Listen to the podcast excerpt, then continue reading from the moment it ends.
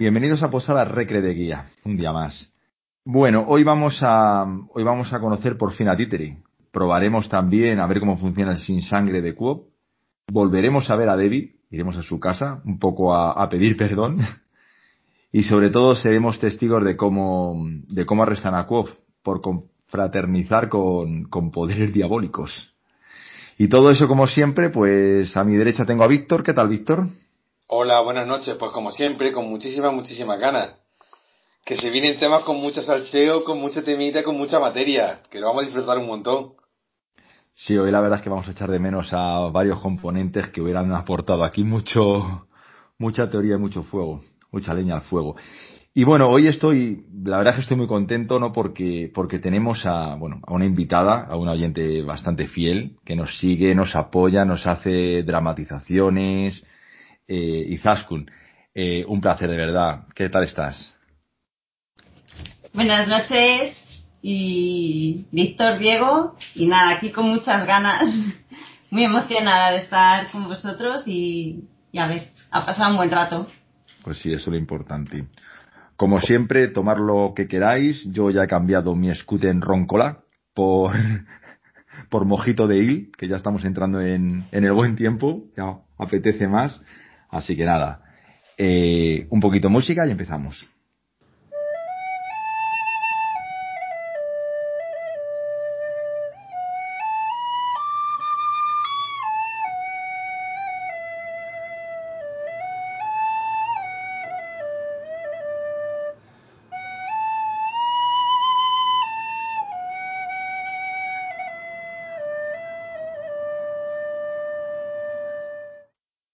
Comenzamos en el capítulo 40, Títere.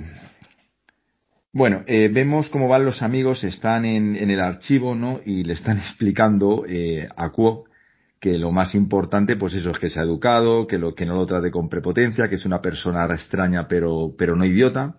Que vamos, que lo trate como trataría cualquier otra persona. Y Kuo, bueno, pues un poco con sacamo dice, pero con educación. La verdad es que están un poco preocupados. Eh, viendo cómo conocemos a Títere, parece que nos para, que no es para tanto, pero bueno, eh, le dicen que, le dicen más o menos que está en el menos tres y que, y que vive allí, lo cual Kof, bueno, pues Kof tiene, vamos, está súper intrigado de quién será realmente este personaje que vive, que vive aquí en el, en el archivo. Y nada, y cuando aparece, pues aparece en el umbral, eh, alto, con las mangas de su túnica negra ondeadas. Eh, contarme un poquito, va, eh, ¿Quién es este títere? ¿Qué os, qué os dice este títere? Este títere de lo poco que conocemos de él. A ver, empieza quizás. Pues a ver, a mí títere es un personaje que me encanta de primeras ya. y creo que, bueno, pues Code lo explica claro desde, desde lo que él piensa. Él piensa que es un, un antiguo alumno que, que se le quedó la cabeza un poco tocada y que simplemente se quedó, se quedó viviendo allí en la universidad al igual que supuestamente Auri. Y bueno, yo creo que, que sí que, que va a haber mucho detrás de Títere. No es lo que parece. Pues a mí Títere me parece, me parece un personaje, primero súper entrañable. Yo creo que desde el principio todo el mundo le coge cariño a, a, Títere. Y, y luego me parece que cumple, que tiene que cumplir un rol que suele ser habitual en la literatura fantástica, siempre tiene que haber alguien que cumpla ese rol, que es el del amo del calabozo. La persona que ayuda al protagonista sin nada más que información o conocimiento. Entonces, obviamente aún no lo ha cumplido, porque de hecho cuando se despiden de él, eh, le dice a los chicos que le vuelvan a, que vuelvan a tener a Quoth eh, más adelante que hay que seguir trabajando en él. Entonces, como que no le importa ayudarle y no le importa darle la información que él necesita, pero que no está ahora mismo preparado para recibir ese tipo de información. Me gusta mucho este personaje. Me gusta sí, muchísimo. Él, su entorno, el contexto en el que está, el sitio donde está, me flipa. Me encanta Títere. Mm, Títere sería yo si viviese en este mundo. sí. Tan loco, no tan loquillo, no, no, no, no creo, no creo. Pero bueno, una parte creo que en los libros sí. Eh, una cosita, eh, esto la verdad que sería para, para, para un especial, lo cual no nos vamos a enrollar mucho, ¿no? Esto sería un, un estos, un monográfico que suele hacer eh, Salva muy bien. Pero mm, la verdad es que hay cosas que nos van diciendo que es, mm, vamos a ir un poco por desgranándolas, que es bastante, bastante importante. Primero, primero que, que, al estar un poco así como ha comentado Izaskun, que está un poco, pues bueno, más para allá que para acá, eh, pero, pero sabemos que es, primero que es muy inteligente. Luego, que alguien tiene que ser o ha sido, porque mm, aunque no está de todo estable, o no parece que está estable, la verdad es que le dejan estar con velas en el archivo, que eso es, bueno, pues sabemos que es muy peligroso. Eso para empezar, ahora me comentáis que con lámparas y velas, ¿vale? Y luego, eh, eh, como él dice, él ve. O sea, realmente es una persona que cuando mira a alguien mm, sabe si está nervioso, si no está nervioso, si tiene que hacer una pregunta, si no tiene que hacer una pregunta. O sea, que la verdad es que va analizando todo su entorno. Y cuando va haciendo eso, le, va haciendo un títere, un muñequillo a, a con las expresiones de, no sé si la palabra es tenso, ¿no? Por así decirlo. Y, y, la verdad es que es curioso porque que lo clava todo, o sea, lo va, lo va clavando todos los, las emociones que va teniendo Quoth, los gestos que va teniendo Quoth.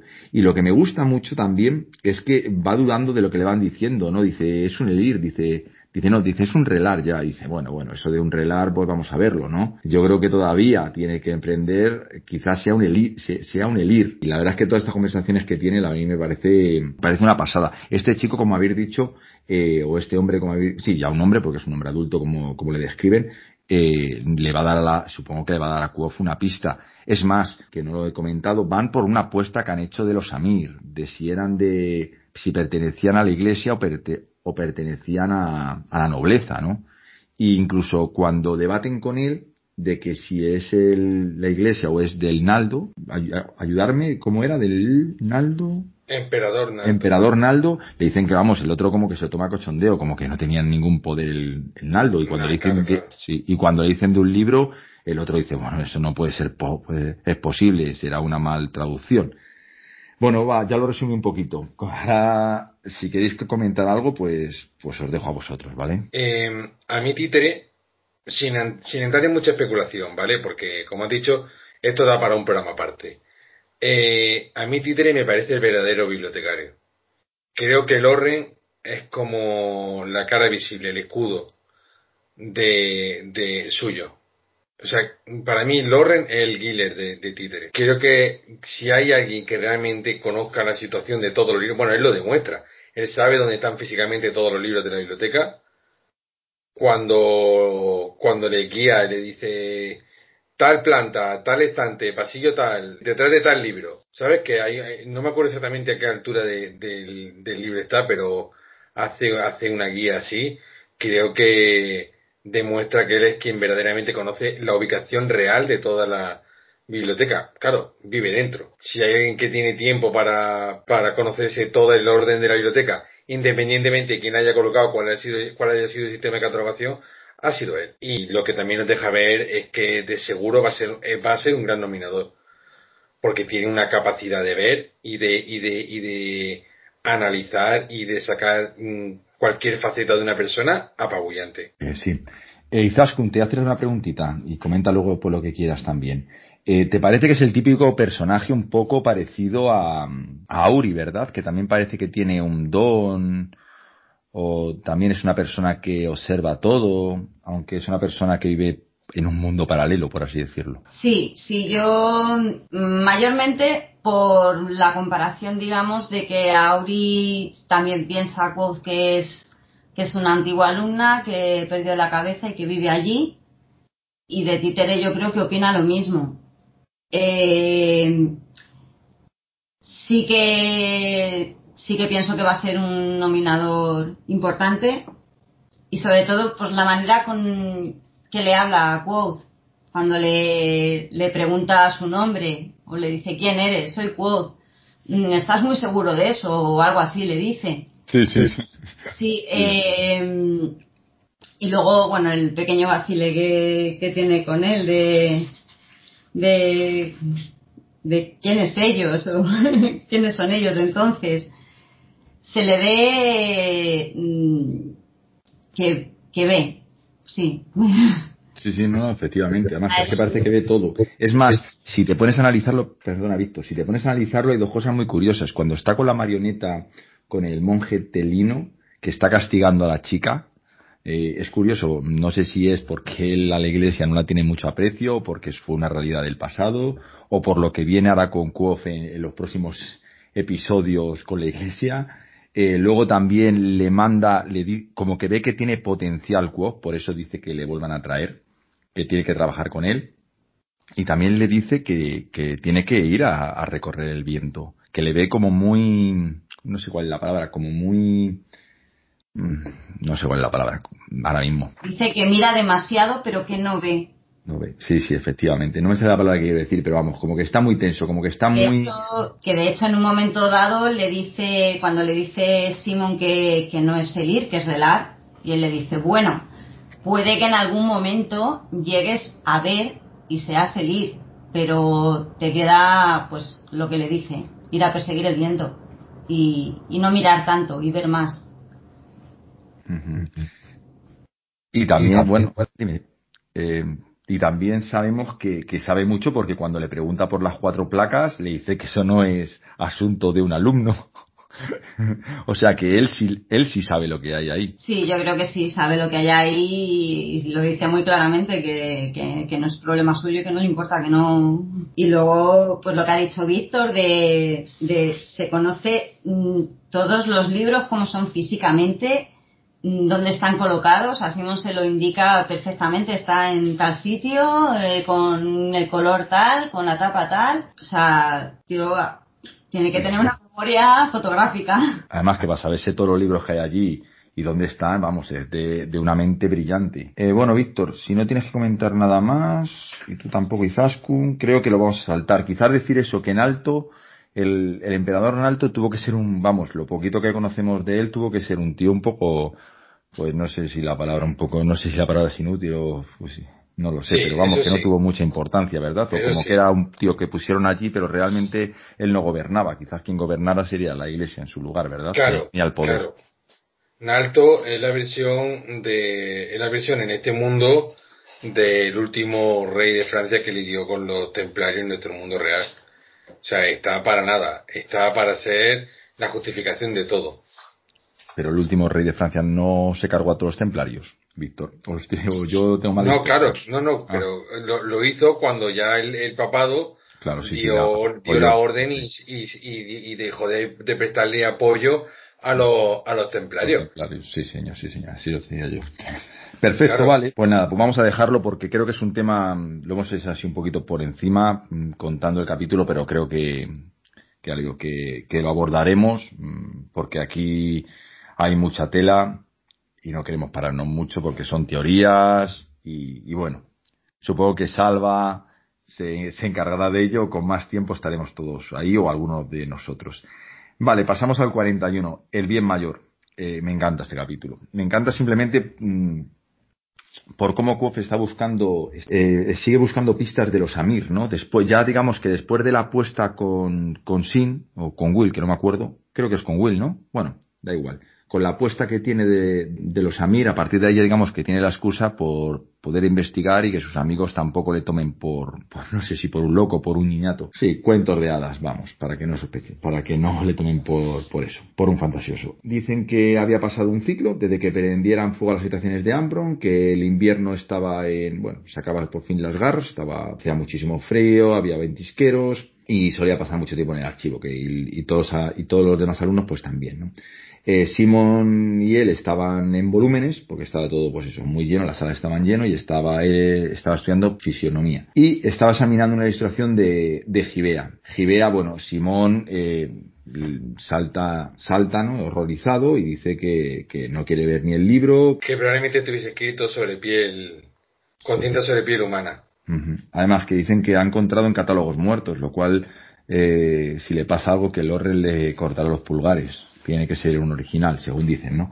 Dice, bueno, eso, que, que es perverso, ¿no? Que, bueno, incluso llega un momento que sin que nunca se enfada, se, se pilló un cabreo, un cabreo serio, porque dice que, bueno, que vivió a 50 kilómetros de, de su casa, y que los días despejados y padre veía la, que la colina de su padre que se ven las ruinas. Ahora me comentáis esto de Gibea, tampoco tenemos mucha información de él, pero a mí me recuerda a mí me recuerda al, a Mengele, ¿no? No recuerdo un poco de, a lo mejor estoy colando, ¿eh? A todo lo que hizo malo, pero realmente en muchos aspectos la medicina avanzó mucho y es lo que trata de explicar Kuof, no sé si muy atinadamente, yo que no estoy muy de acuerdo, pero, pero vamos, dicen que mató a mucha gente, a 20.000 mínimo, 20, 30.000, pero que salvó a, a, cientos de personas en los años por las investigaciones que hizo. ¿Qué os parece esto? Me parece totalmente acertado. Y como el doctor Mengele hay un montón.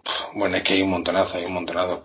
Eh, Harold Shimman, el doctor Krippen, eh, Burke hay un montón de gente que hizo crímenes, bueno, crímenes, crímenes entre comillas, eh, en nombre de la, de la medicina. Y es que al fin y al cabo es como, como, como avanza, en base a, a, saltarse esos límites. Piensa que en, en, el, en el bajo medievo, en la época más oscura de, de, Europa, era un crimen abrir a una persona. O sea, no un crimen, era un pecado. Te excomulgaban de la iglesia y te mandaban matar por abrir una persona, aunque fuese un médico. Por... Sí, además en todas las, en todas las religiones, ¿eh? tanto la judía como la musulmán, sí, sí. Sí, sí, un, crimen y, pecado, capital además. Entonces, claro, pues, pues sí, pues a lo mejor ese señor hizo un montón de barbaridades y yo no te digo que no, pero oye, su, como dice Quo, sus tratados de medicina son los más extensos del mundo. Bueno, pues hizo mucho mal, pero lo hizo por un bien por el bien mayor. Pues es que estoy también de acuerdo con vosotros. Yo cuando la primera vez que lo leí sí se me vino a la cabeza también Mengele y, y la contradicción esa, digamos, ¿no? De, de hacer un mal grande pero que conllevó pues salvar a lo mejor pues eso lo que dice aquí diez veces más vidas que, las que quitó. Es controvertido pero Simón también pues al su familia vivir pues eso tan cerca eh, pues, le afecta más porque está su familia está directamente implicada quizá con, con el duque de Gidea y bueno pues a Quoth le cuesta un poco explicarle el, su punto de vista un poquito más. Estoy totalmente de acuerdo con vosotros. En esto que cuando están en la en, el archivo vemos que hay pues dos nobles que no de que bueno que están hablando en voz alta que le están que le están que están molestando vaya. Y aquí está Lecuof me, me parece muy chulo esto porque realmente toda esta conversación lo que nos quiere llevar es que como vemos cuando le echa el, el profesor Loren no le prohíbe entrar durante cinco días le suspende no realmente cuando salen me encanta porque porque sí le dice eso, que incluso enfadado, ¿no? Porque la conversación para sí no era grata, eh, le ha puesto, digamos que un poco en evidencia, o él no se siente tan cómodo, ¿no? De, de esa bronca o, o, de esos reproches que hace Quof eh, a estos dos nobles, pero luego le dice, en cambio le dice que, que es un bicho raro, ¿no? Que como que al, cuando alguien lo ofende, él salta, que nunca vacila, que reacciona, dice y, le compara con un Amir, que debían de ser así. No me extraña que la gente les tuviera miedo. Y cuando él dice, bueno, no siempre tengo tanta seguridad, dice eh, Simón, bueno, eso curiosamente pues me tranquiliza. ¿Qué os parece esto? Eh, quizás eh, todo esto, como sabemos, no está puesto en, vamos, no está puesto así por, por, por ponerlo ni por la conversación. Esto realmente yo creo que es cuando eh, Rufus nos está llevando a los, los bandos, ¿no? Y se ve que Kuof, aparte que está interesado, quizás a él, para bien o para mal, sabemos que va a acabar viendo, o esperamos que acabe viendo a los Amir, sean buenos o sean malos. Es que claramente lo estás diciendo tú, o sea, Rofun está marcando el camino en este capítulo. Rofun está diciendo para dónde van a ir los derroteros y en qué va a acabar Quoth y Santa Pascual.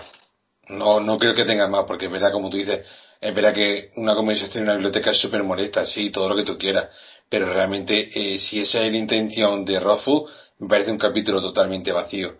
Pero yo creo que no, creo que va por lo que tú estás, por lo que tú, por lo que tú dices. Creo que Rofu nos está señalando hacia donde quiere que miremos en, una, en un capítulo bastante vacío en realidad de información. En esta parte sí que me gusta porque saca otra vez un poco la, la vena esa canalla, la vena esa chulesca y la última parte lo que decís cuando, cuando Simón le dice que, que, jo, que le admira, que, que si ve algo que no le gusta, eh, lo dice, que si ve alguna cosa le ofende, lo salta en el momento y eso, pues sí, eh, Simon admira esa cualidad, pero creo que, que, bueno, en relación con Ambrose, por ejemplo, también le trae muchos problemas esa actitud. No quería yo terminar este capítulo sin dos cositas. Me, parece muy curioso, ¿vale? Como saben que Samir, cuando ven que en, en una esquina del libro, ¿vale? Pone Ibare Emin Euge, ¿no? Y, y Sim dice dice que es una que no es técnico es bueno este man dice Kuof y dice sin hacia el gran bien y dice Kuof no por el bien mayor. También vemos que, que el temán es lo que va a aprender en ahora vamos en cuando haga el juicio va a aprender va, el temán es lo que va a aprender Kuof en un día en un día y una noche. O sea que eso también le puede venir bien en un futuro para para leer libros quizás antiguo eh, para más información que no esté expulgada como sabemos que están todos los libros de la universidad. Y luego otra cosilla que también pues, me gusta mucho de este capítulo es cuando dice que cuando dice que corrupto no, le dice, ¿vale? El, dice corrupto no, era un miembro secreto de los Amir. ¿Por qué escondería su lema en la portadilla de un diario? Dice, muy bien, dice Simón. Muy bien, era, de, los Amir, era de los Amir. ¿Qué tiene que ver eso con el precio de la mantequilla? Y esto me encanta, dice, significa que la orden tenía miembros secretos antes de que la iglesia la denunciara. Significa que cuando el pontífice la disolvió, los Amir tenían aliados ocultos, aliados que podían protegerlos. Eso significa que los Amir podrían seguir existiendo hoy en día, en secreto, y que podrán, y que podrían seguir realizando sus tareas sutilmente eh, hasta Sim eh, parecía que iba a dar la razón, pero es cuando aparece el, maestro Ronnie, ya como hemos comentado, cuando le expulsa. Eh, bueno, y esto es lo que yo más o menos creo que es realmente lo, lo importante del capítulo. Si no, si no nada que comentar, paso al sí, bueno, que Rothfuss es, por lo que decimos, que va metiendo en este capítulo ya mm, más claramente el tema de los Amir y, y va dejando caer que bueno que pues como le cuenta como le dice a Sim que, que si había que si entonces había Amir que estaban ocultos digamos antes de que se les denunciara que podría seguir habiendo perfectamente en la actualidad Amir. Sí, sí, efectivamente. Así es. Y bueno, él, él lo sabe por cuando atacaron a sus padres. Entonces, él sabe que tienen que tener enemigos. Si existen los, los Chandrian, tiene que existir la contrapartida. Eh, Víctor, ¿algo más que tienes que comentar? No, simplemente que, bueno, mira, ha saltado por un buen motivo, pero también conocemos a Quad. Realmente, a ver, es que tengo un problema con este tipo de situaciones. No puedo evitar querer darle la razón porque, tanto como usuario de la biblioteca como como bibliotecario, yo también he odiado a la gente que habla. Yo también lo habría castigado como Lorre, aunque lo hubiese hecho bien. Pero por otro lado digo, y si, y si le hubiese dado por meter la discusión donde no le llama a nadie, igualmente lo hubiese liado, le estaríamos mirando igual, le estaríamos diciéndolo, porque sabemos que Quo lo hace, ¿eh? Se mete tanto si le invitan a la conversación como si no le invitan a la conversación. Él tiene que entrar y tiene que decir lo suyo. Mm, que a veces no podemos evitar ver a Quo como el Bocas que ya está. Igual lo hace para una cosa buena que lo hace para una cosa mala. Aquí su compañero le admira y dice que el mundo necesita más gente como él que resuelve las cosas, ya. Pero es que no has conocido a tu amigo abriendo la boca para liarla, ¿verdad? Se nota.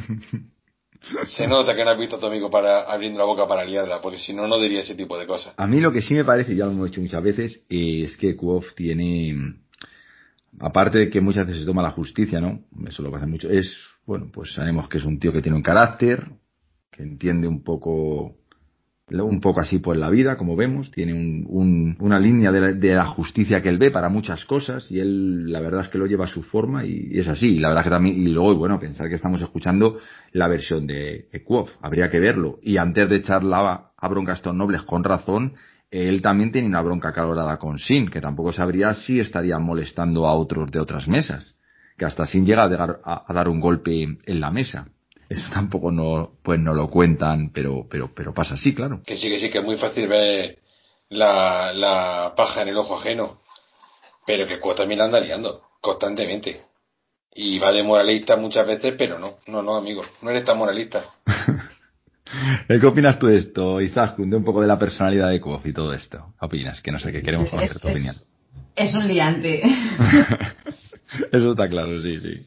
Es, a ver, es un adolescente y pues como todo adolescente yo creo que el orgullo y, y la prepotencia incluso en algunas ocasiones pues tiran para adelante y salen. Es, completamente normal. Pero sí que, que hay veces que, que, se podía estar calladito. Sí porque a lengua algún, alguna vez le va a meter en, en más de un jaleo pero más de una vez y más de dos. Vamos allá, vamos al 42, penitencia. Eh, como estaba con los cinco días estos, que no podía acudir al archivo y no podía estudiar, eh, decidió que era el momento ideal para ponerse, de ponerse al día respecto a algunos asuntos que había postergado.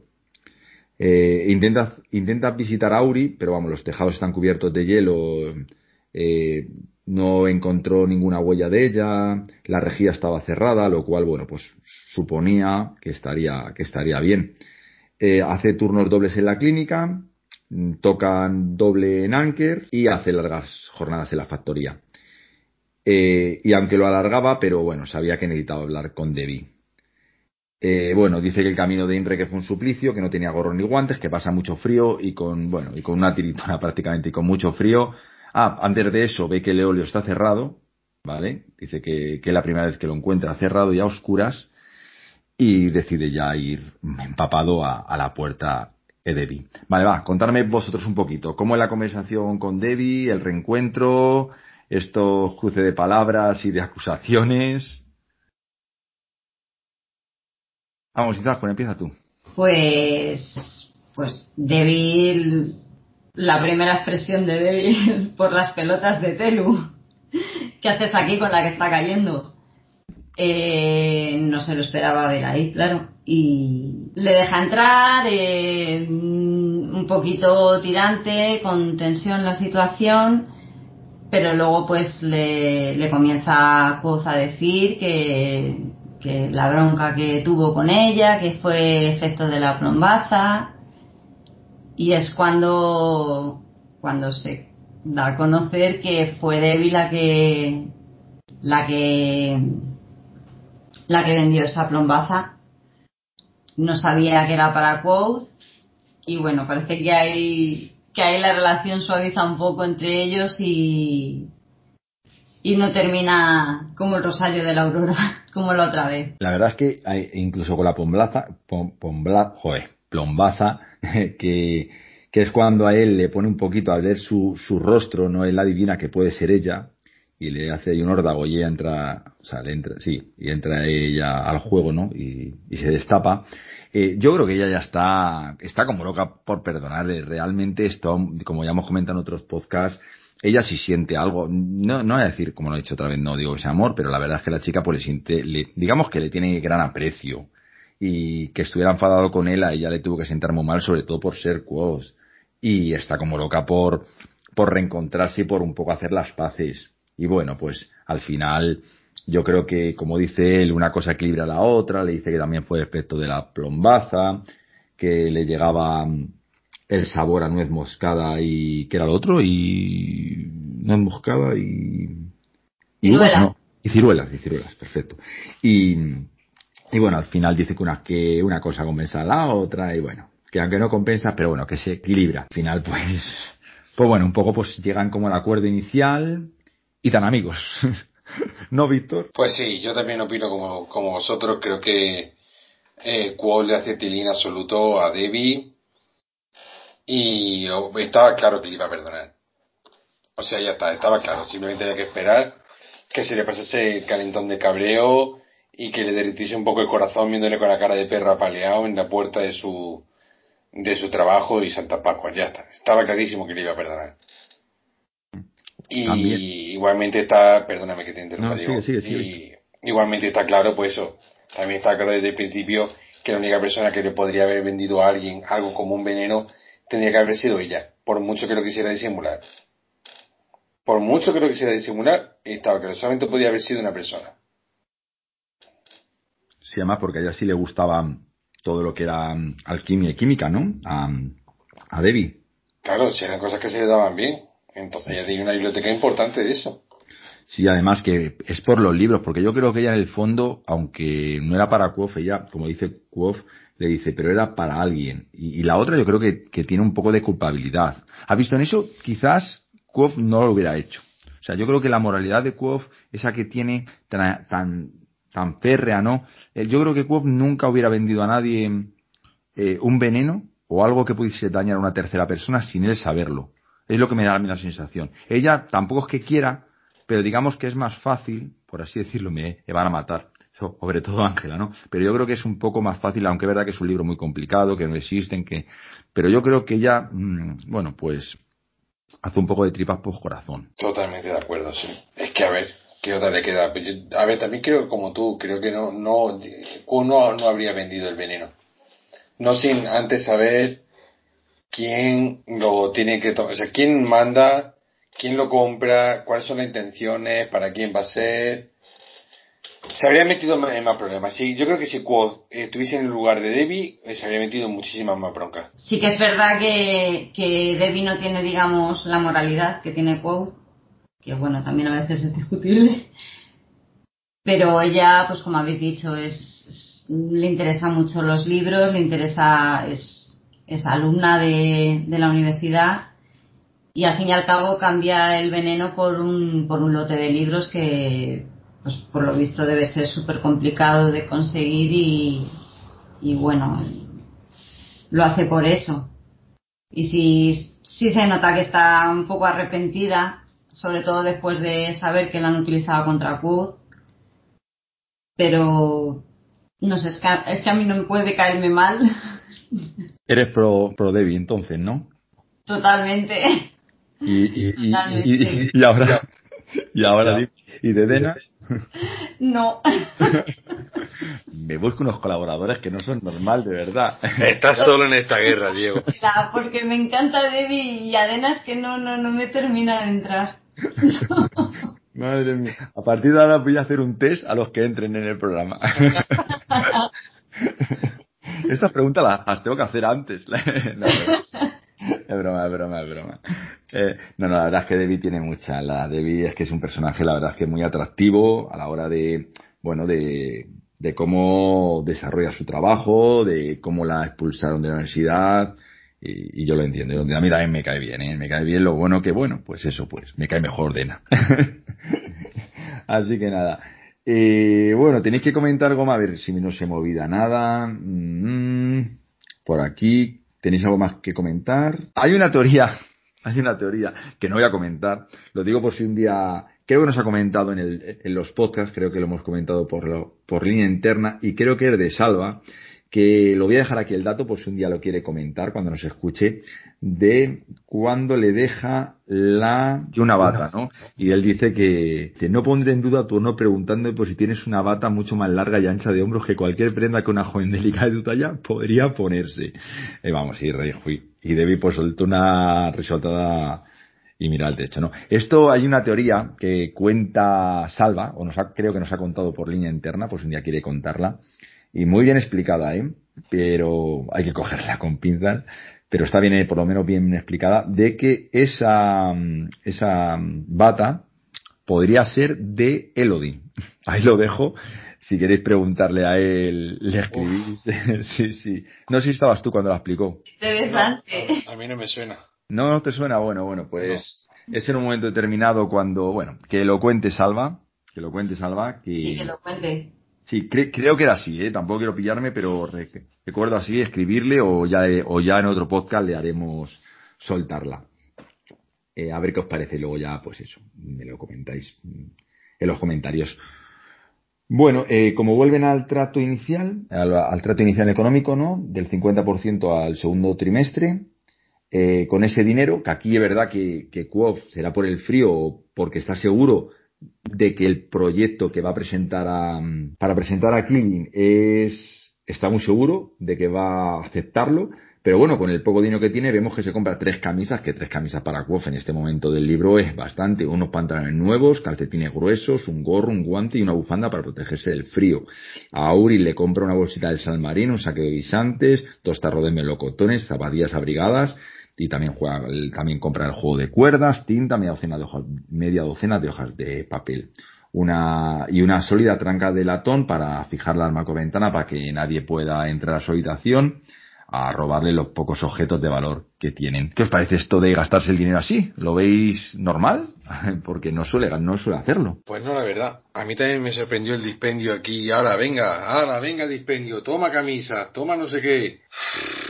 Que por un lado lo entiendo porque dice, bueno, mm, es que para una vez que te sobra dinero y sabes que tu producto va a gustar y que va a triunfar, pero no sé, no sé, me parece muchísimo, muchísimo O va a los sitios más tirados a comprar o yo no entiendo muy bien cómo funciona la economía. Yo creo que por fin el pobre se ve con un poco de dinero y aprovecha para, para renovarse un poco, digamos. Y también aprovecha para comprarle a Auri un par de cosillas y pues eso, que nunca ha tenido un duro el pobre y se ve con un poco de dinero y, y aprovecha. Así que sin previo aviso, vamos al capítulo 43. Eh, se encontraba junto a la ventana de la, de la taberna de Ankers cuando aparece un ceáldico. Todo esto no sé si ahora lo resumo y me lo comentáis, ¿vale? Yo creo que aquí no tiene mucho más, mucho más tela que la carta que le da Dena, que puede ser importante por lo que dice, ¿no? Dice, Quof, siento mucho haberte marchado de Enre, siempre aviso, te mandé un mensaje en la noche de mi partida, pero supongo que no lo recibiste. Me he marchado al extranjero en busca de pasto más verdes y mejores oportunidades. Me gusta Inre donde puedo disfrutar del placer de tu ocasional, aunque esporádica compañía, pero es una ciudad muy cara para vivir y últimamente mis perspectivas son magras. Il es muy bonita. Hay suaves colinas por todas partes, me encanta su clima, es más templado y el aire huele a mar.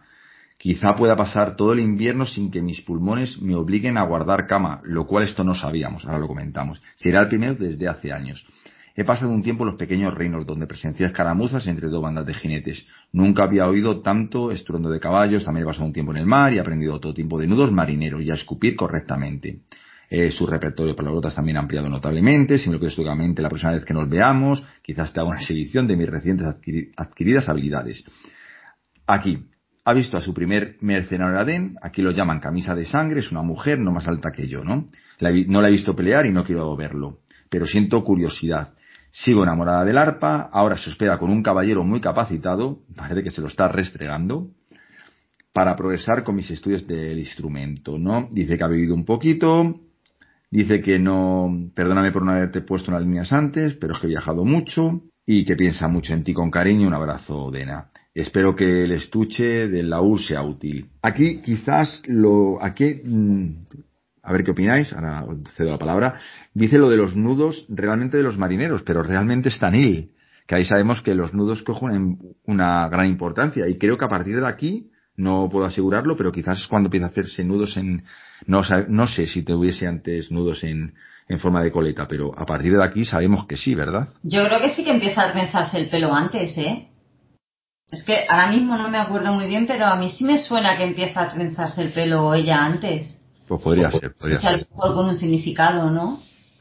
Sí, podría ser, porque sabemos que Kuof cuando, cuando lo lee es porque ha empezado a estudiar. Y ahí es cuando quizás él, al conocerlos, cuando, cuando se da cuenta, y antes quizás pues lo llevaba y, y no se dio cuenta. Sí, luego, bueno, comenta lo de que tiene los pulmones delicados, que va a pasar un, un invierno sin guardar cama, que eso, eso yo creo que sí que nos lo cuenta en, en Trevon, me parece, cuando, cuando se come el dener y se pone malísima y en esos momentos de medio arrumacos con quote le comenta que, que, pasó una enfermedad de pequeña y se la han quedado. Os recuerdo, pero lo miraré. Me suena a mí. Y bueno, es que no hay no hay, como dices, no hay mucho más en la carta, es pienso mucho en ti con cariño, pues lo mismo, que es que a mí me da la sensación de que le tiene de pagar fantas total.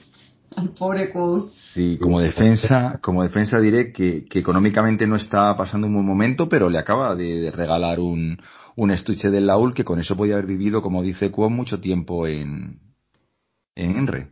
Exactamente. O sea que es que ahí está un poco el juego que están jugando que, que, que claro, como solo ve desde su punto de vista, realmente no sabemos, pero hay cosas que, que a veces, pues, no sé si chirrían o no parece normal. Sí, un poco. Sí, hay cosas que no parecen nada normales. Por ejemplo, bueno, aparte de lo, obviamente, de lo, de la enfermedad de los pulmones que siempre llama la atención, eh, también me llama mucho la atención el tema de su viaje en barco, porque cuando Quoth viaja en barco camino de Vinta, lo dejan pelado, o sea, sufre un motín. Y sin embargo, estos no. Entonces a mí eso lo que me dice es que estos no han ido en un barco normal. Habrán ido en un barco privado o habrán comprado la totalidad del barco y habrán comprado el servicio de los marineros. Pero no han ido en un barco como el que fue que pagó por su pasaje ni demás. Bueno, tampoco supongo que todos los barcos no serán, no serán no, seguro que no, seguro que no. habrá, unos barcos que sí, otros que no. Claro, pero sería, el comercio sería una ruina. que, hay una diferencia de, de, de, nivel. Siempre hay una diferencia de nivel entre la vida de, de Dena y la vida de Quo. La, vida de Dena tiene su putada, con perdón de la expresión, pero, pero casi todo va bastante como la será. No, eso no lo sabemos, Víctor. Lo suponemos. Eso es lo que, los ojos de, porque eso es lo que cuenta Dena a, a, a que se lo puede decir para no preocuparle, pero realmente no sabemos esta mujer lo que ha pasado, los momentos que ha pasado. Claro, por eso, pero bueno, por lo que sabemos, por lo que Dena cuenta, no le va especialmente mal la vida. Normalmente se rodea de, de jóvenes adinerados. Sí, pero no siempre le, va a salir bien. Vemos que con Ambrón no, no, le salió bien. Con unos sí, con otros no. Supongo que sí le tendrá que salir muchas veces bien para... Hombre, mientras dura lo que se lleva, se lo lleva. Vale, pues si no vamos nada más, nos metemos con Elodin porque aquí Elodin por fin, por fin tiene algo que decir coherente. Eh, como estaba contento por la carta, ¿no? Eh, eh, fue a la clase de, de Elodin, ¿no? Y pasó algo muy curioso que, como digo, Elodin llegó puntual, eh, llevaba su túnica de galas, había cortado y peinado el pelo, e incluso se puso en el atril, ¿no? A, a, dar la clase. Y empieza a contarnos que hace mucho tiempo, esto me encanta, me encanta por lo explicado, no vamos a debatirlo más porque creo que ya me conocéis y lo he dicho 20 veces, lo cual no voy a repetirme, de, de, cuánto tiempo la universidad fue otra cosa, o más, más grandiosa, o otra forma de enseñar, ¿no? Pero bueno, aquí lo comenta hace mucho tiempo, la gente venía aquí a aprender cosas secretas, hombres y mujeres acudían a la universidad a estudiar la forma del mundo. En la antigua universidad no había ninguna asignatura más valorada que la nominación. Todo lo demás era metal común. Los nominadores se paseaban por esas calles como dioses minúsculos. Esto tener en cuenta que, que vamos, que tenían un prestigio eso es muy importante, eso me parece súper revelador, lo de los dioses minúsculos. Porque, perdóname que te, que te corte, eh, lo del dios en minúsculo es una expresión que se utiliza dentro del libro. ¿eh? Aparece varias veces, tanto en el primero como en el segundo, la expresión dios en minúsculo. ¿Y, por qué crees que lo dicen? En plan, en plan de que eran como por dioses terrenales, o sea, del caché que podían tener o del presidente. Claro, claro, claro, eran nominadores normales, e incluso moderadores que cambiaban el mundo, decía, hacían cosas terribles y maravillosas. Bueno, sabemos de gente que ha hecho cosas terribles y sabemos de gente que ha hecho cosas maravillosas ya, como el caso de, de IAX, el robo de la luna y también, por otro lado, la ANRE, eh, sabemos también lo del tema de la Lira, también, también, también, decían que era terrible. Claro, pero sin embargo también decían que era maravillosa, porque sin ella no, no se habían podido defender las ciudades. Mm, sí, sí. Claro, y caminaba como un dios minúsculo por el mundo. Sí, sí. O sea que lo de la prisión de los dioses minúsculos es muy revelador y tampoco está puesta porque sí. Y él hacían cosas terribles y maravillosas y todos lo envidiaban. Y todos lo envidiaban, ¿eh? incluso los que hacían cosas terribles. Sí, sí. me, me, recuerda mucho a, salvando la distancia, a cuando Harry Potter entra por primera vez en Olivander y le dan la varita gemela de Voldemort. Y Olivander se lo dice. Ah, sí, ¿verdad? Y le dice que Voldemort hizo cosas terribles, grandiosas, pero terribles Y lo dice con respeto, no lo dice con miedo, ni lo, ni lo dice en plana mala, sino lo dice con respeto de, de, bueno, no me gusta lo que haces, pero eso no quiere decir que lo que ha hecho ha sido impresionante. Efectivamente. Izahun. Sí, nos va dejando, Rothfuss nos va dejando semillitas por todo, por todo el libro. Y esta desde luego es una, es la importancia que se le da a los nominadores, compararlos con, con dioses, como ha dicho Víctor, dioses minúsculos, el que la universidad fuera más grandiosa, más... Sí, sí, no, no, está claro que, que, que tenía que ser la misma universidad pero completamente diferente. Eh, además que lo va contando. La alquimia sin habilidad de nominación era considerado un desgraciado. Fíjate, un artífice sin dominio de los nombres era poco más que un zapatero o un herrero. Todos venían a aprender los nombres de las cosas. Pero la nominación no se puede enseñar mediante reglas ni memorización. Enseñar a alguien a ser nominador es como enseñar a alguien a enamorarse, es inútil, es imposible. Sin embargo, los estudiantes intentan aprender y los maestros intentaban enseñar y a veces lo conseguían. Y aquí es cuando llama Fela. ¿Vale? Que aquí nos pilla a todos, pues eso, a contrapié, porque nadie se lo esperaba, por muy lista que sea Fela, se lo tenía muy callado. Chicos, antes de que suba Fela aquí a la tril y nos presente el anillo de piedra, eh, vamos a hacer una pausita de nada, de muy poquito y ahora volvemos. En esta antigua universidad no había ninguna asignatura más valorada que la nominación. Todo lo demás era metal común. Los nominadores se paseaban por estas calles como dioses minúsculos hacían cosas terribles y maravillosas, y todos los envidiaban. Los estudiantes solo ascendían en el escalafón mediante su habilidad en nominación. Un alquimista sin habilidad en nominación era considerado un desgraciado y no merecía más respeto que un cocinero. La simpatía se inventó aquí, pero un simpatista sin nominación era lo mismo que un cochero. Un artífice sin dominio de los nombres era poco más que un zapatero o un herrero. Todos venían a aprender los nombres de las cosas, pero la nominación no se puede enseñar mediante reglas ni memorización. Enseñar a alguien a ser nominador es como enseñar a alguien a enamorarse. Es inútil, es imposible. Sin embargo, los estudiantes intentaban aprender y los maestros intentaban enseñar y a veces lo conseguían. Bueno, eh, nos encontramos en la clase de Elodin y aquí eh, como una buena alumna y, yendo a todas sus clases nos encontramos con Alex. ¿Cómo estás? Hola, pues muy bien aquí, acompañándolos un ratillo eh, para comentar acerca del libro. Me he salido pues un ratito del, del archivo y, he venido por aquí. Y, pues nada, un día más aquí para comentar un poquito. Qué mejor que, nuestra Fela para hablar de Fela. Cierto, cierto. Así es, así es. pues nada, eh, nada, simplemente para que ya que te pillamos aquí en la clase de, de Elodin, pues nada, que, nos ayudes aquí un poquito a contar las destrezas de, de Fela con la nominación. Bueno, vemos que Elodin llega puntual a la clase y había seis alumnos. Normalmente en las charlas se dedicaban 20 o 30 minutos eh, para jugar a las cartas, quejarse un poco de lo poco que aprendían. El segundo detalle cuentan que Elodin llevaba la túnica de gala, lo cual parece que, se, que estaba dispuesto a enseñar algo. Va, a contarme un poquito, ¿qué, qué sucede en esta clase? Elodin aparece pronto, puntual, como has dicho, con su túnica de gala. Lo cual es raro, ¿eh? Lo cual es muy raro. Llega peinado, con el pelo que parecía que se le había cortado, llega, vamos, de punta en blanco. Y se sube a la tarima y utiliza la atriz, cosa que dicen que, nunca utiliza la atriz, se quedan todos como flipando. Y nada, llama, llama a Fela. Bueno, primero hace como una presentación, habla de, de, de la universidad, habla de que hacía mucho tiempo la gente iba a la universidad a aprender cosas secretas. Hablan de, de que la nominación era lo más importante, digamos, que se podía estudiar en la universidad Dice, todo lo demás era metal común. Los nominadores se paseaban por estas calles como dioses minúsculos. Hacían cosas terribles y maravillosas, y todos los envidiaban. Dioses minúsculos. Continúa un poquito más. Sí, sí. La verdad es que el poder que tenían tenía que ser, bueno, si tú eras salva, nos hacía un monográfico. Sí, sí, sí. Totalmente. Seguir leyendo, anda, que me gusta ese trozo que luego continúa, lo de los estudiantes. Pues dice, los estudiantes solo ascendían en el escalafón mediante su habilidad en nominación. Un alquimista sin habilidad en nominación era considerado un desgraciado y no merecía más respeto que un cocinero. La simpatía se inventó aquí, pero un simpatista sin nominación era lo mismo que un cochero. Un artífice sin dominio de los nombres era poco más que un zapatero o un herrero. Todos venían a aprender los nombres de las cosas.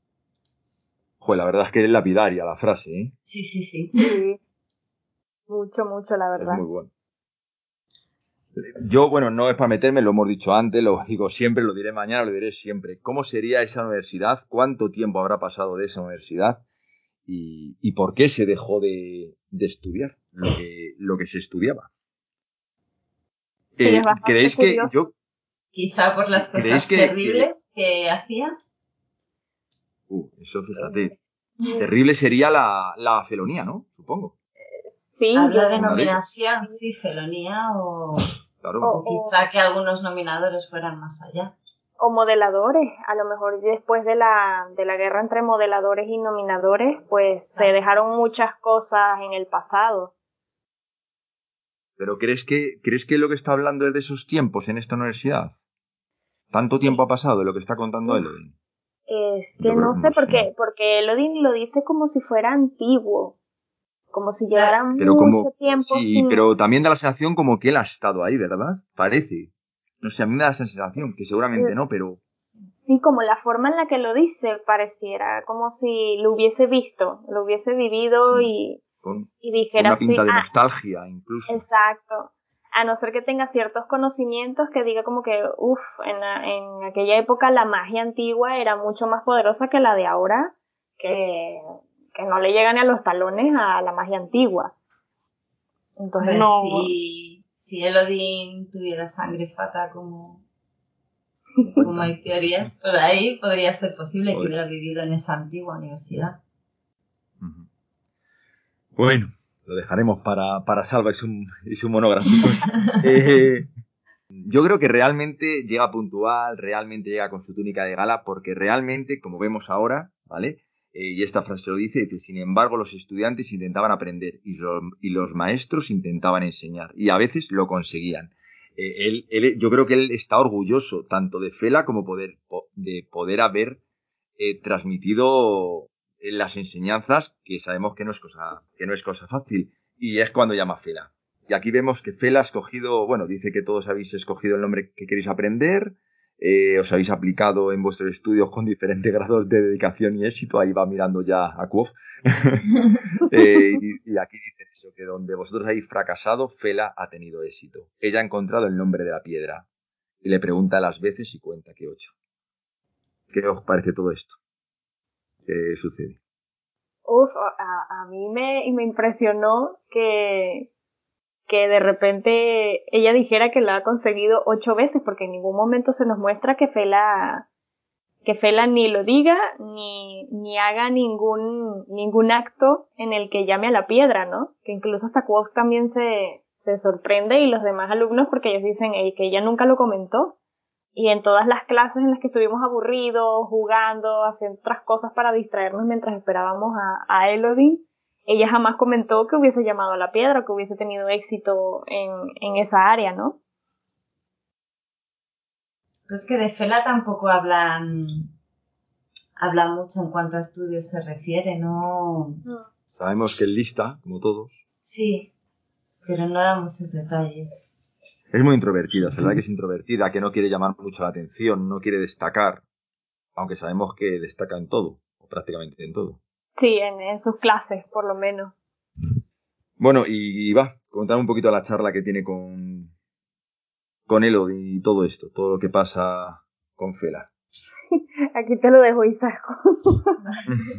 Elodin le llama a Fela que suba y le entrega, bueno, le explica que, que que todos los alumnos que consiguen nominar algún elemento, algún, dominar un nombre, eh, se les se hacen un anillo, digamos, de ese material o de lo que sea.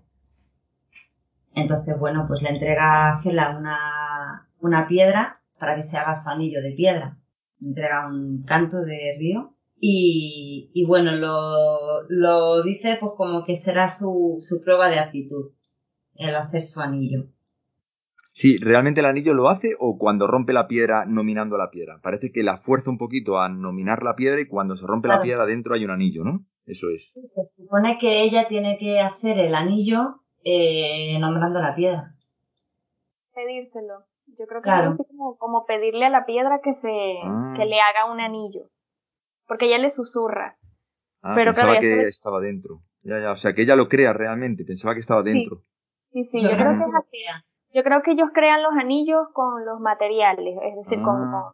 con, lo que decidan nominar pero se lo piden. Es como que le pidas a la, exacto, como hace Fela, pues que a lo mejor le pide la piedra a Aste un anillo y, la piedra se, se rompe y se transforma y queda el aro, pues. Queda ahí. O al menos yo lo veo, yo lo veo así. Sí, sí, tiene sentido. igual. Tiene sentido, sí, sí, sí.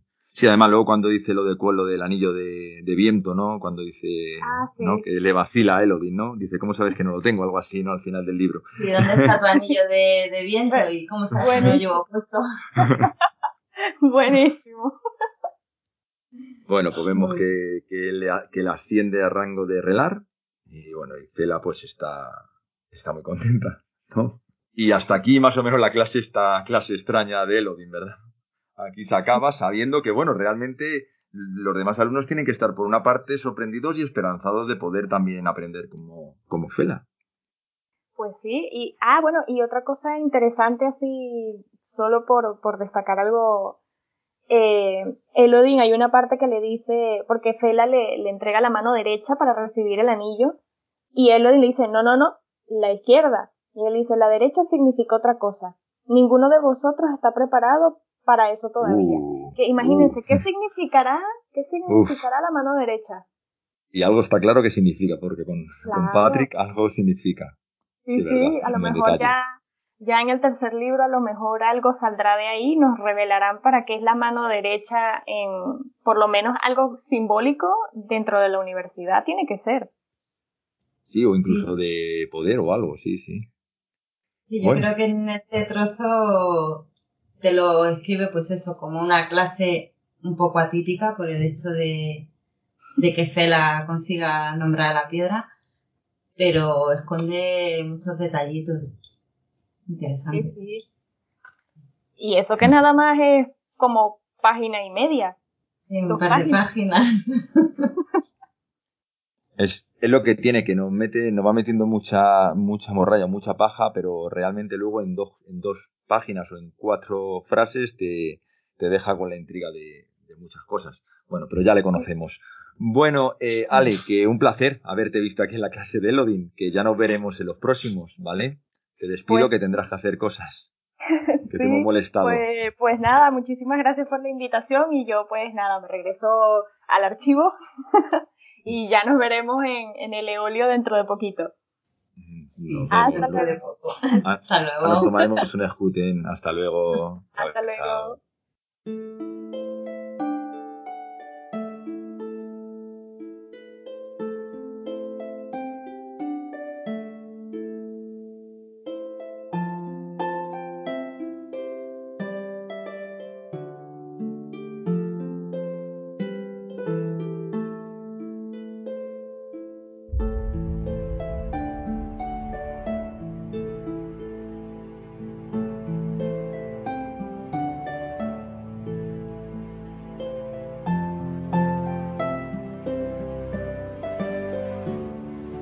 De los problemas con ambos, de mi sesión con el archivo y de mis incontables y infructuosos viajes a Ingle para buscar a Dena, conseguí terminar mi proyecto en la factoría.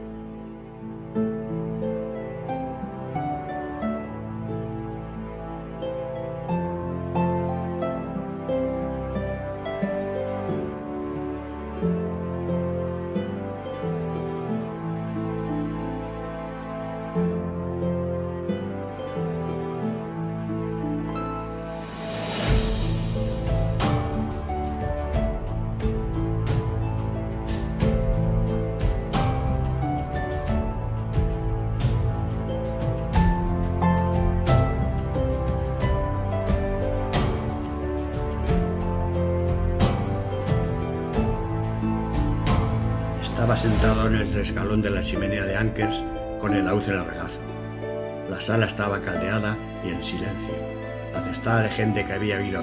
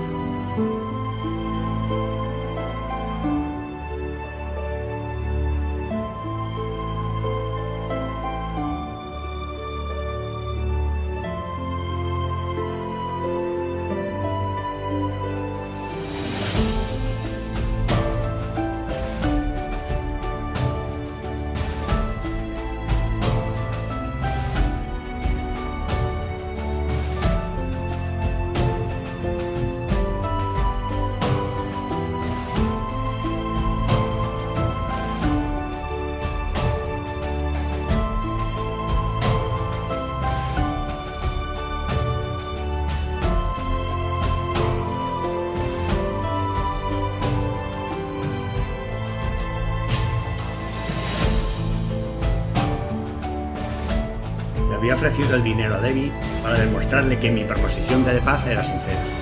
De todos modos, me alegré de conservar mis tres talentos, al menos de momento. Existe una inmensa diferencia entre tener alguna moneda y no tener ninguna. Una bolsa vacía te produce una sensación de indefensión.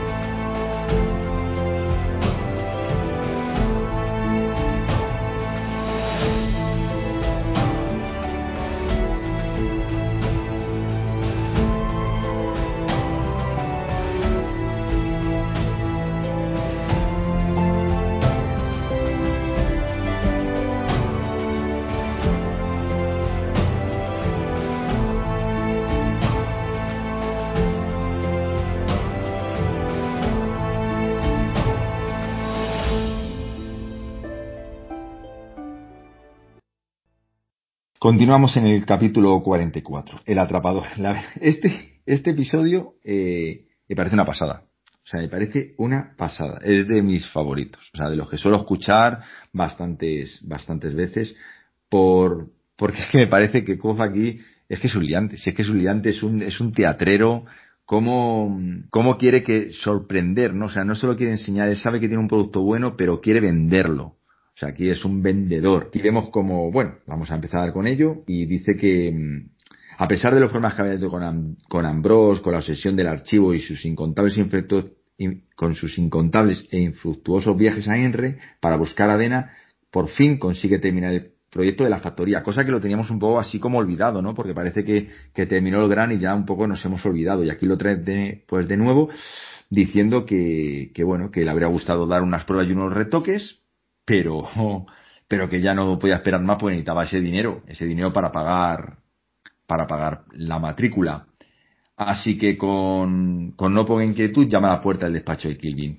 Eh, va, chicos, yo os dejo si queréis. Si queréis comentarlo vosotros, y yo hago los apuntes también como vosotros. Si queréis cómo va la conversación, cómo van las pruebas, cómo le explica cómo funciona esta, esta, este artilugio tan, tan importante. ¿Quieres empezar tú, Isaku? Vale, pues nada, como dices, muy teatrero, muy, muy artista de truco. Le presenta el instrumento o el, el artefacto y bueno, es una trapa flechas, lo llama trapa flechas que lo que hace es como, como rebotarlas, ¿no? Las flechas con un clon y bueno a Kilvin se a Kilvin le gusta un montón le empiezan a preguntarle pues temas más técnicos y, y tal del artefacto y le termina pillando de cuando cogió cuando cogió oro de existencias para el glam se enfada le castiga le dice que va a tener que devolver todo lo que costó lo que cogió de de existencias con un con un 30%, ¿no? Un, un 20%. Un 20% de intereses, pero luego por otro lado le le, da un pastón por el por el atrapaflechas y le dice que se va a vender muy bien, que aprueba su proyecto y yo creo y se va tan contento. por un lado, sí, por un lado se queda impresionado de, de, pues del invento que ha hecho, pero por otro lado volvemos a la de siempre. Quiere confiar en Quoth, quiere, mm, no termina de, de fiarse del todo, porque le ve, pues eso, le ve muy liante, muy, y encima le ve sin un duro, Sí, como que le ve, que ve el potencial que es capaz de desarrollar, pero ve como que, como que quiere avanzar muy rápido, como que, mm, como que busca atajos, que no le importa hacer ciertas cosas para llegar al objetivo. Eh, Víctor, va, coméntanos un poquito la conversación, como, complétanosla un poquito. ¿Cómo va desarrollando? me flipa este capítulo. Me flipa muchísimo este capítulo. Desde el principio, cuando al maestro se le levantan las cejas diciendo eh, dime que no has desperdiciado el esfuerzo de tu mano en la mejora de, este aparato brutal. Eh, eh, ya es que la conversación, la conversación mola muchísimo.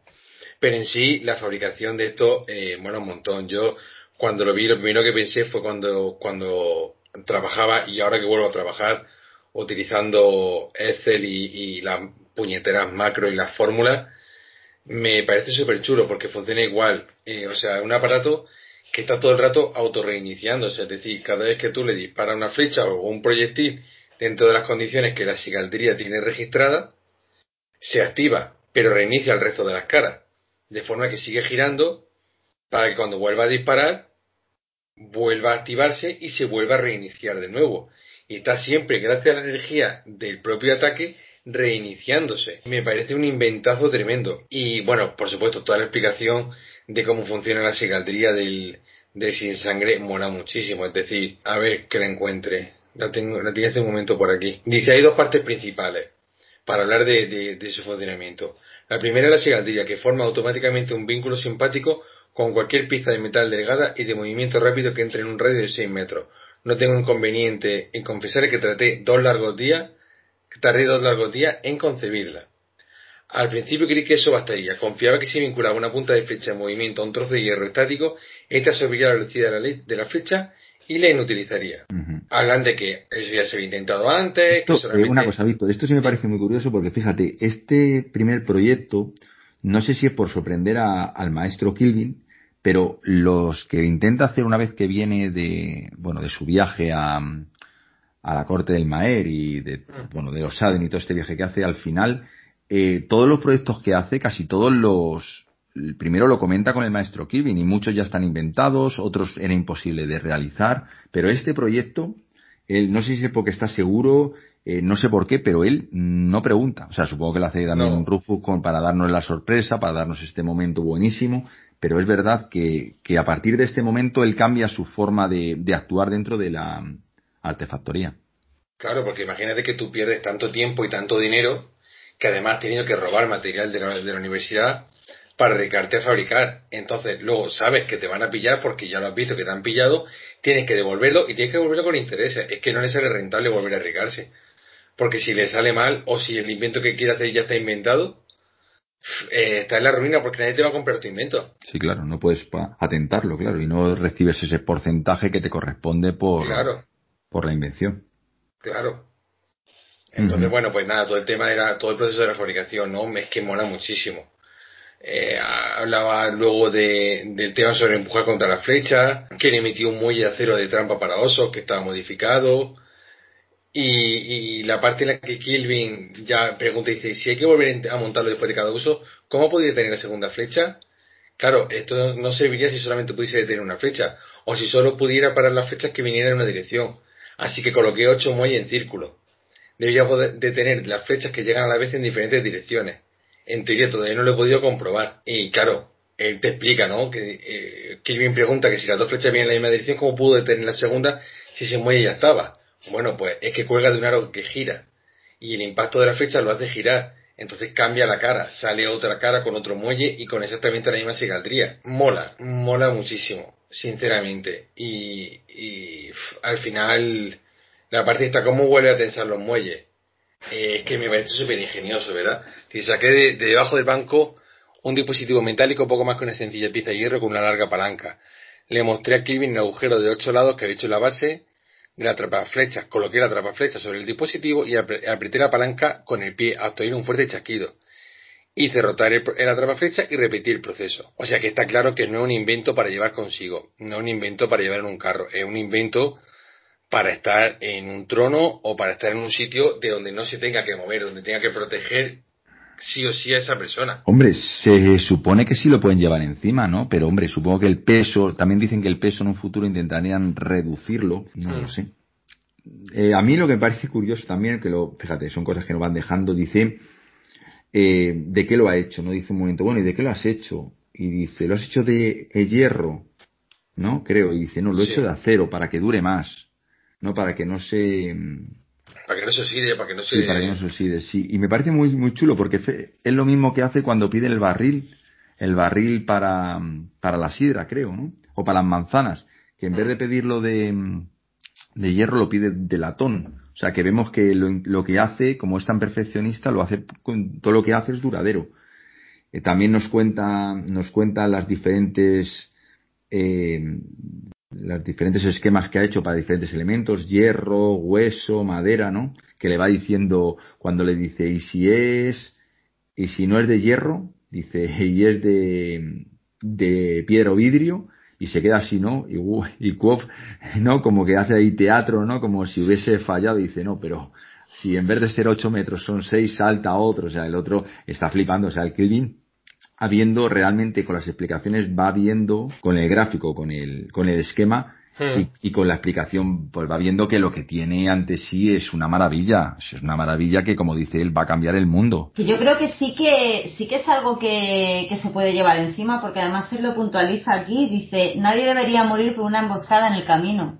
O sea, que supone que sí que es un artefacto que tú puedes llevar contigo en un viaje determinado. No sé cómo será en realidad de grande, pero yo creo que sí que, bueno, a lo mejor para cruzar la calle, ¿no? Pero, para, un viaje está pensado para eso. Y, y sí, bueno, el, el cómo tiene en cuenta todo, si las puntas son de hierro, si son de piedra, si son de hueso, mm, según lo va explicando, pues, pues es que es eso, es que Gilvin se queda cada vez más, más sorprendido de, de que ha tenido absolutamente todo en cuenta. Sí, luego vemos a continuación cómo, cómo va diciéndonos lo que le ha costado, lo que, los materiales cuánto ha costado, que Juan ha dicho que ha usado los, los metales preciosos, que tiene que devolverlo, que por qué ha, que por qué ha usado una ballesta y no ha usado un arco plano, en todo esto lo, pues lo va explicándonos, y aquí es cuando llega, que es que me encanta otra vez, ¿no? Cuando dice, la otra es fabricaste tu lámpara para ladrones, dices una cosa mala con un método bueno, eso no me gusta. Esta vez has hecho una cosa buena con un método malo. Eso es mejor, pero no del todo bien. Lo mejor es hacer una cosa buena con un método bueno. ¿Estás de acuerdo conmigo? Le dice eso, para encubrirle y todo, porque le tiene aprecio y dice, ¿ha visto, ¿ha visto alguien con la ballesta? Y dice, no, bueno, en ese caso te diremos que es mía. Y es cuando viene lo del precio, que aquí hablamos de la moralidad, que es que la verdad, mm, una persona que está muy pillada, eh, le ofrece 25 talentos. Y él, fíjate, con esos 25 talentos, bueno, es, lo que necesita realmente para seguir subsistiendo. Y en cambio baja, creo que es a 8, para que lo pueda usar todo el mundo, para que las cosas no sean realmente para la, para la nobleza o para los ricos o para quien tiene el bolso lleno pues, de dinero, que la seguridad debería ser estar al alcance de todo el mundo. Dicen que lo pagarán, que ha visto cosas, Kilvin, que lo, que lo pagarán, que ha visto gente que se gasta más dinero en, más, en cosas más absurdas. Pero bueno, dice que sí, que al final ocho talentos. Eh, pero aquí volvemos otra vez cuando ya parece que está que tú dices, joder, otra vez luego pasarme económicamente, ¿no? Pero te salta el pero. Pero Kilvin dice que al ser el primero que él se lo queda para su museo y que le va a pagar 25 talentos. Que si le puede dar un, el original, un esquema original, dice que por 25 talentos que se lo puede quedar. Así que una vez que, que salda su deuda con materiales y le doble lingotes, le quedan 11 talentos. Fíjate, es que, para que veáis, si hubieran sido de 25 se queda con 11. Si hubiera sido 8, ¿cuánto dinero se hubiera quedado? ¿Con nada? Debería, debería. Debería. Es que es una cosa que dices, que sí, que es muy bueno, pero realmente, vamos, yo no podría hacerlo. Lo siento, no soy tan noble. Sí, pero yo creo que como lo ha pasado él tan mal, pues mm, le da rabia que haya cosas que, mm, que te pueden salvar la vida que solo tenga acceso la gente con, con dinero, la gente pudiente. Y yo creo que es por eso, porque se ha visto él también en la misma situación y bueno, mejor ocho talentos que nada. Sí, pero no, no, que se, quería nada. O sea, es que él se quedaría con nada, con la deuda de Edevi y, y, y, él no sabe que va a recibir en un futuro dinero por esto, por este invento. O sea, que es que él realmente no sé cómo, cómo saldría adelante. O sea, no, no tengo, yo creo que aquí, mm, yo creo que aquí Rufus se columpia un poco. O sea, no por la moralidad, sino por, por, por tanto dinero como debe por hacer este producto. Yo creo que ahí es donde dices, hostias, es que si lo, si lo has pensado bien, es que debería dinero, como dice Víctor. No sé. Claro. pero aquí lo, que, aquí lo que creo que, que Rufus está intentando es volver a enseñarnos otra vez que Quoth está lleno de buenas voluntades, pero de malos métodos. Sí. Es que Quoth es el arquetipo del personaje caótico legal. El caótico legal es el que quiere hacer cosas buenas, pero no para de liarlas. Y es que lo que le pasa, es como Loki en los cómics de Marvel. Mm, quiere hacer cosas buenas, pero no puede evitar tener que hacerlas por los métodos malos. Lo disfruta, para él no hay otro modo de vida. Y claro, pues le pasa lo que le pasa. Pues podría haber, podría haber ahorrado esos 12 talentos o esos 14 talentos y haberte llevado un dineral de tu invento si hubiese hablado desde el principio con tu profesor. Pero en su ego, en su ego y en su necesidad de ego y de protagonismo no puede, no lo hace y pasa lo que pasa. Sí, sí, sí. Completamente de acuerdo. Vale, pues algo más que queréis comer. Bueno, pero vamos a ver que no se me olvida que me parece muy gracioso antes de que se me marche. Me parece muy curioso también lo de los nombres, ¿verdad? Que lo tengo por aquí, a ver si no lo he perdido. Cuando empieza a poner. Ah, sí. Que me parece muy curioso porque le, le llama. A ver si no se me ha ido. Le llama, le llama. El amigo del viajero. Sí. Ruina del bandido. y le, ¿Y? y el, que o, o atrapa flechas o Clonk. O Clonk. y le dice que el para estudiar con el maestro Elodin no, no nominan muy bien, ¿eh? No. Me parece muy gracioso. Vale, ¿algo más tenéis que, comentar o vamos ahora a un, bueno, a, otro, a otra zona oscura de la vida de, de Vamos, vamos, vamos, que hace falta drama. Pues vamos para allá. 45, confraternización. Ahora me contéis vosotros, lo voy a hacer muy poquito. Eh, sentado en el escalón de la chimenea de Anker, estaba el, era la noche abatida, que era su noche fija, así que todo el bar, bueno, estaba, estaba lleno. Incluso Anker había necesitado contratar una camarera de refuerzo esa noche, que está, pues le hacía también caída de ojitos a, a ¿no? Que hasta él dice que era imposible no enterarse de las señales, ¿no? De las, sí, de las señales. Eh, que tenía unos ojos preciosos esta no dice que es guapa, yo creo que la primera mujer que dice que no es guapa. Al menos dice que tiene los ojos bonitos. Siempre sabe sacar el lado, eh, la parte buena de cada persona. Eh, eh, bueno, dice que de repente abrió la puerta cuando estaba cantando la canción de Violeta Espera y que entraron cuatro hombres. tres de ellos llevaban la gorra oscura y redonda que los identificaba como alguaciles. Cada uno empuñaba un largo garrote forrado de hierro, pero había un cuarto hombre que se mantenía separado. Su, su rostro era enjuto y denotaba severidad. Sacó un trozo de pergamino grueso decorado con diversos oficiales negros y, y lee, hijo de Quof, o sea, no, perdón, Quof, hijo de Arliden, en presencia de estos testigos, te obligo a presentarte voluntariamente, bueno, voluntariamente, ante la ley del hierro, que te acusa de confraternización con poderes diabólicos, uso malintencionado de artes no naturales, agresión no, no provocada y felonía. Vamos, que le pilló completamente de, desprevenido.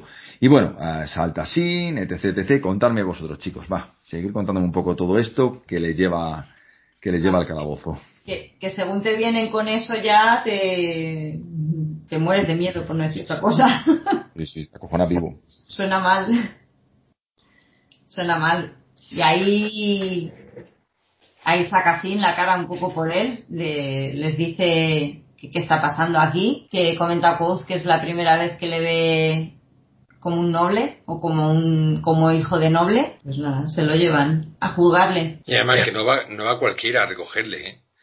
va un funcionario que puede, puede presentar ante la ley del hierro a sacerdotes, funcionarios de gobierno, incluso miembros de la nobleza, hasta el rango de varón. Sí, sí. O sea que no es cualquiera que le está citando. La verdad es que esto Ambrose lo cuece muy lento, ¿eh? Porque ya ha pasado el tiempo, ya se había olvidado, para que no para que no le relacionen con él y además eh, saber dónde pueden meterle manos. Bueno, es que la verdad que parece mentira que, que, como dicen, ¿no? que en una sociedad civilizada, que existen pocos lugares más civilizados que la universidad, y todavía persiste la ley del hierro, ¿no? De, antigua, ¿no? De tiempos oscuros, de hacía 100 años que no quemaban a nadie con, por confraternización o artes no naturales, ¿no? Y la, pero las leyes seguían seguían escritas, seguían pues vigentes. Y como comentan, ¿no? Unos, Ambrose estaba detrás, él lo sabía y, que le había jodido bien, le había jodido bien, la verdad que le había dado, que todas las, todas las chorradas que le hace, que le va haciendo Quo, vemos que Ambrose cuando ataca, ataca fuerte, ataca para matarle o ataca en este aspecto igual, para encerrarle, incluso poder quemarle vivo o, o ahorcarle. Sí, sí, yo no sé por qué sigue. Con la pelea es una batalla que tiene perdida con Ambrose pero le puede, le puede el orgullo. En esto sí que parece el perro ese que está, que está mordiendo los pies de los, de los Chandrian. En este caso es igual. Este está mordiendo el perro, o sea, que le está mordiendo los, eh, el tobillo a Ambros cuando Ambros es que puede destrozarle, vamos, cuando quiera y si no lo hace porque tiene que hacerlo pues disimuladamente. A mí me parece un proceso súper chulo, creo que es un fragmento muy, muy, muy chulo y muy jodido. O sea, no olvidemos que Quoth sigue siendo un niño y de repente te llegan cuatro tiarracos con porras, porradas de hierro y otro tío detrás y te dicen que te llevan ante la ante, ante los juicios de hierro, ante la ley de hierro, por un montón de cosas que tú sabes que no ha hecho, pero que sabes que donde te llevan eh, tiene mucho peso y la, tienes mal, lo tienes muy crudo para sobrevivirlo, ¿eh? No, además que tiene que sonar, ¿verdad? Al pasar 100 años de que no queman a nadie, tiene que soltar como, como a historias oscuras o historias de terror, ¿no? De, claro, claro. O sea, como si ahora te de, por de, bueno, ahora pasa más tiempo, ¿no? Pero como si 100 años después de la, de la Inquisición te aparecen otra vez para quemarte por, por brujería o por cualquier cosa. Efectivamente. Eh, sí, sí. Efectivamente. Tiene que ser un susto de cojones. Mm. Sinceramente, tiene que ser un susto tremendo. Y de hecho, bueno, la, la prueba está en que no hay, no hay verborrea por parte de Quoth en este capítulo. No hay no hay nada, no se defiende, no habla, no dice nada. No. Bueno, es que tampoco le dan tiempo, si es que tampoco tiene poder, le atan, además dice que, que pasa mucho frío, que se le laceran encima también los, las muñecas del frío con el hierro, o sea que lo pasa mal. Y yo creo que hasta el día siguiente, a lo mejor que cuando llega sin con el Sadal y a poco a poco se fue aclarando todo y ya cuando empiezan a preparar un poco la defensa, pero aún así tiene que ser jodido porque dice, como hemos comentado antes, tiene que aprender temán, tiene que, bueno, luego, luego ya como, como vemos ahora, eh, tiene que, hay, las leyendas cuentan que tiene que recitar no sé cuántos versos, que tiene que hacer no sé cuántos escritos, eh, que si leer libros antiguos o libros de la ley del hierro, que si de jurisprudencia, o sea, es una locura. O sea, eh, normal que no lo cuente, que no lo cuente Rufus porque todo esto la verdad es que tenía que ser un coñazo. Pero tremendo. Sí, tiene pinta eso de todo burocracia. De hecho, ah. luego lo dice, lo que había empezado como una experiencia aterradora, pronto se convirtió en un proceso tedioso, cargado de pompa y ritual. o sea, mm, empieza así, aterrado, pero termina hasta las narices. De todo, de toda la burocracia, de, un rollo. Sí, sí, de todo esto, sí, la verdad que sí. ¿Os parece curioso que los que los maestros que van a defenderle y que van a juicio, que testifican a su favor, sean Arwil y Sadal, que me parece muy bien porque uno es médico, o sea, que, mejor que un médico para hablar, y el otro es eh, un simpatista experto, que también, pero no sé, ¿no os falta Genme? Eh, perdón, Genma, que, no sé, que hable un poco que al ser director, no sé.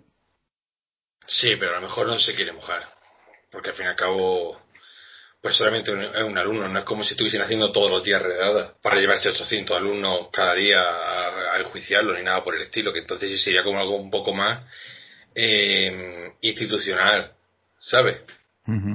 sí, sí, eh, se mantiene un poco al margen. Sí, yo creo que sí. Mm, puede ser, sí, sí, es buena explicación. Aquí hay una frase ya, para acabar el capítulo, que me parece lapidaria y muy al estilo de Rufus, y pone, al final me absorbieron de todas las acusaciones creí que había vindicado. Mm. ¿Qué significa eso, Víctor? Si tú seguro que lo sabes. Eh, vindicado significa has quedado victorioso sin tener que plantar batalla, me parece. Ah. Literalmente significa venga. En su segunda sección es como defenderte, especialmente por escrito, de algo en lo, que te han injuriado, calumniado o ha sido injustamente, o te han tratado de, forma injusta. Pues bueno, creía que había ganado pero en ciertos aspectos todavía era terriblemente ingenuo. O sea que sabemos que esto en un futuro va a traer cola. No sabemos cómo, pero va a traer cola. ¿Por qué Ambrose? Y Ambrose nunca, nunca ha dado sin tres. No, no, sí, con Ambrose va a tener que tener algún choque. O sea, aparte de todos, todos estos choques que ha tenido o puede tener en un futuro, eh, va a ir a un, claro, va a ir a un desenlace final que va a ser muy jodido. Sí, pero, yo creo que claramente, claramente quien, quien se supone que revienta el, que le dice cronista, todavía están las piedras como las dejaste para ser Ambrose, ¿eh? honestamente. Ambrose o ceniza, sí, eso pienso yo. ¿Tú qué piensas, eh, Yo creo que el tema de Ambrose va, le queda, le queda por, por machacar a Quoth y, sí que creo que va a haber ahí un enfrentamiento de villano. Muy bien, pues vale, pues vamos a pasar ya al 46 y ya con esto acabamos, ¿vale chicos? Interludio, un poco de música, un capítulo interesante por eso, por, por, por el tema de la música.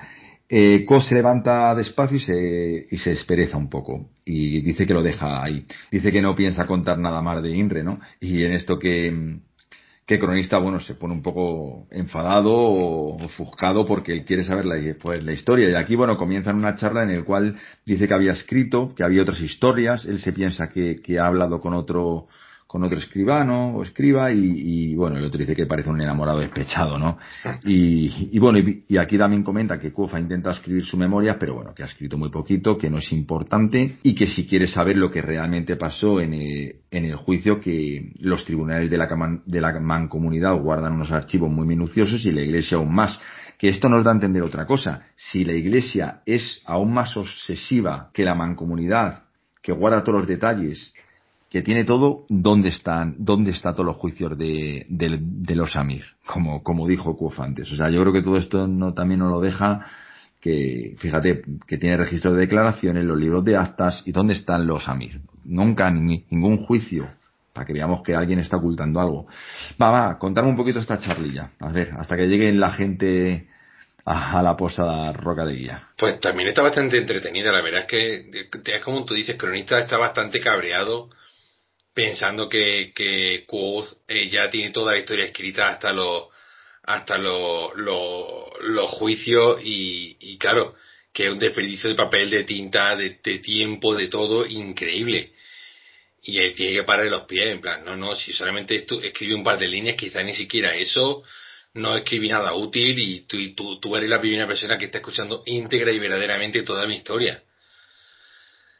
Pero, pero puede ser, pero puede ser Víctor, ahora que nos, ahora que, que diga su opinión, Jajun, pero puede ser realmente ni, ni porque esté perdiendo el tiempo ni por los, ni por los papeles gastados. Yo creo que realmente él es que sabe que tiene ante sí la historia del siglo. O sea, está, está entrevistando a, a Kuof. A la persona, sí, sí. Entonces, claro, que alguien tenga otra historia o que él no sea el portador de la primicia, hmm. yo creo que eso es lo que le ha hace estallar. Supongo que hubiera sido como, como haber escrito en primera persona, a lo mejor lo de Taborlin en grande, ¿no? Pues ahora está escribiendo el personaje posiblemente de generacional del momento.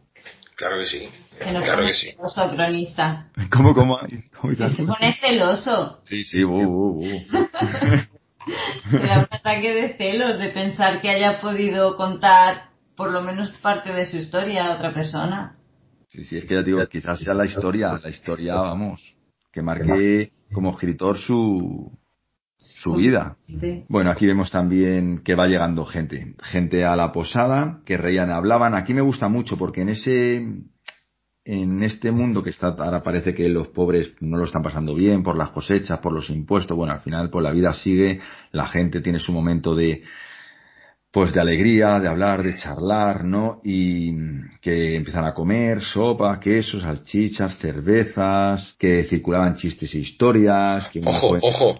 Perdóname, perdóname que te interrumpa, No, Diego. es que este detalle me parece súper divertido y lo descubrí el otro día porque alguien lo comentó por, por Facebook. ¿Sabes por qué Bash no quiere que Quoth le eche remolacha? Ah, no, no, mira, lo he saltado porque no me parece importante. ¿Por qué? Pues realmente es más importante y, y, y es otra de las muchas puñetas que mmm, Rothfuss nos mete en el libro y no sabemos por qué. Porque la remolacha tiene una carga muy alta de hierro. ¡Anda! ¿Y es ¡Hostia! Y para él la sopa se vuelve asquerosa. Porque está cargada de hierro. Y por Ah. Claro, eso dice, claro. no, no se te ocurra echarle remolacha, por el amor de Dios. Claro, Claro, para... es buena para la sangre. Sí, sí, ¿Por qué sí. es buena para la sangre? Porque tiene mucho hierro. Anda. Qué bueno. Bueno, para poner al, que no lo he dicho, pero si alguien no está leyendo el libro o lo está escuchando y no lo tiene eso, hay una charla entre que está haciendo Kuof una ensalada, perdón, una sopa, y cuando va a echar por remolacha vas, pues no quiere, ¿no? Y, y dice Kuof que quien hace la, quien hace la sopa es quien elige los ingredientes y vas, coge y dice, pues la hago yo. Y empieza a echar lo que él, lo, que él quiere, claro. Pues mira, pues no lo sabía y es un dato muy interesante, sí, sí. Muy bueno, muy buen tirada. No me acuerdo de la persona que lo dijo, pero si nos estás escuchando, muchas gracias por el aporte porque fue una conversación muy divertida entre todos los que participamos, hablando de, de, de todos los productos que suelen tener mucho hierro y estuvo divertido. La, la, hicimos la dieta que Bas no puede comer. Espinacas también, supongo, ¿no? También Claro. creo que son. Guisantes, sí, sí, Antes sí. las lentejas, Ah. hay un montón de cosas que no podemos comer.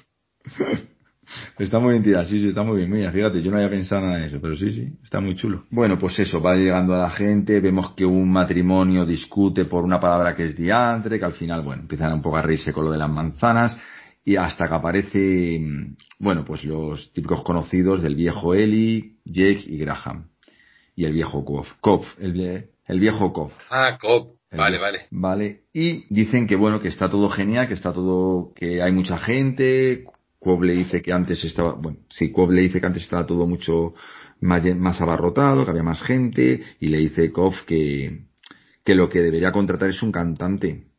Eh, dice que hasta el chico de los horrios sabe tocar un poco el violín, que es lo que le falta a la posada. Eh, y aquí vemos que el posadero está, está sintiendo, pero su expresión que su expresión al ser cordial, pero que era una expresión en una máscara que él realmente ahí le ha tocado. O sea, lo de hablar de música a él, por lo que sea, pues le toca. Y es más, vemos que antes de que pueda volver a hablar Koff, eh, ya interrumpe Bass, golpea la barra con los nudillos y, y pregunta que si la gente pues quiere copas. O sea que estamos hablando que un tabú muy grande, ya lo hemos comentado otras veces, pero realmente uno de los silencios va a ser la música. Es que la música. Ay, perdón. No, no, habla tú, habla tú, por favor que sí, que por algún motivo él ya no puede tocar y, es un tema tabú, le, le duele profundamente el, el que le hablen de música, porque es algo que él ya no puede hacer, no sabemos todavía por qué, pero no, no puede hacerlo. Y sabemos que Quoth sin música es un poquito menos Quoth. Claro, por eso no es Quoth, para es Cote. Es Cote. Y Cote no sabe hacer simpatías, Cote no sabe pelear, Cote no sabe hacer magia, entre comillas, Cote sabe hacer lo que Cote sabe hacer, que es cocinar y limpiar. Sí, por desgracia sí. Qué ganas de ver a, a en tiempo real. A ver si saca. A ver bueno, si saca aparte de la, de, la de la teoría que ya hemos barajado varias veces, tanto en nuestro programa como en el canal de YouTube de Wing Warrior, de la promesa de por la buena mano derecha de, de, de que claro, al no haber cumplido su promesa, como comprometió sobre su propia mano, perdió la mano, entre comillas hay, muchas teorías sobre el tema. Hay muchas, muchas, muchas, muchas teorías. ¿Repite, Zahun? Sí, que, que, pierde la capacidad de esa mano, no, no, no puede tocar, no puede luchar. Mm. Bueno, pues vale, pues nada, ya hemos terminado un poquito de, vamos, ya hemos terminado el capítulo que vamos a llegar en, en este episodio de, de Recre de Guía y bueno, y te voy a robar cinco minutos más quizás, Jun, y te hago unas cuantas pues, preguntitas, ya que tarde que nos has echado un cable, un cable y estamos encantados por detenerte y saber otras opiniones así un poquito pues cara a cara. Va, cuéntanos un poquito, ¿qué crees que tiene Kof en el baúl? Va, si te animas a, a decirlo, ¿qué crees que hay ahí? En el baúl tricerrado este. Pues creo que ahí pueden estar las cosas de, de Puede estar el laúd, puede estar la espada, los anillos. la tesura. Eso, eso yo. Y, y tras las puertas de las, de las cuatro placas. Uf, es que eso, madre mía, tenéis un montón de teorías, pero, pero sí que puede ser el, el rey tumulario, sí que, sí que cuadra bastante y no sé. Es posible. Vale. ¿Y quién es Auri? Para ti, ¿quién crees que va a ser? Auri. no sé, es adorable. Eso sí. Pero ¿quién va a ser en realidad? Una princesa, seguro. La princesa Ariel. Yo sí, sí, sí creo que esa teoría es bastante acertada. Vale. ¿Y morirán algún amigo sin Will? Eso ya os lo contesté en su momento y sí, yo creo que, que Will o Sim o los dos mueren seguro. eh, Dena tampoco va a acabar bien. Uf, lo de Dena es peligroso. Sí, lo de Dena es complicado, complicado. Más por las flores de Sela, sí, sí. Claro, con las flores de Sela, o sea, Dena no va a acabar bien. Y alguno más, pues no lo sé. Debbie no creo. Y Auri, Auri ya lo dije en su momento que no creo yo que Rothfuss se arriesgue al divorcio matando a Auri. sí, sí, que a la mujer le encanta. O, o lo espero. Vale, y la última. ¿Sacará las puertas de piedra Rubus o qué? ¿Algún día? Me he dejado la bola de cristal en el otro bolso. Esperemos que lo saque, ¿no? Esperemos que lo saque. Qué ganas, por Dios. Las ganas. Bueno. Pues nada, chicos, que, que de verdad, de verdad, eh, eh, un placer. Eh, dile a tu marido que se tenía que haber animado, que también que gracias por las grabaciones, que os mandaré más, más dramatizaciones que me encantó, bueno, todavía no, eh, la de la de Debbie, que quedó, quedó chulísima, eh, ya os mandaré más, más trabajillos, que es que me encanta, y nada, a ver si se anima, estoy al lado, estoy oyendo ah, todo. Pues a ver si te animas. Te, tengo aquí de, de pues anímate para la siguiente que ves que esto con, con un en esto se hace muy, muy ameno. Sí, jo, la verdad es que he estado muy a gusto con vosotros, ¿eh? Y, y a, ver si se repite. Eso es lo importante, claro que sí. Muchas eh, gracias, chicos. A ti, de verdad, Izaskun.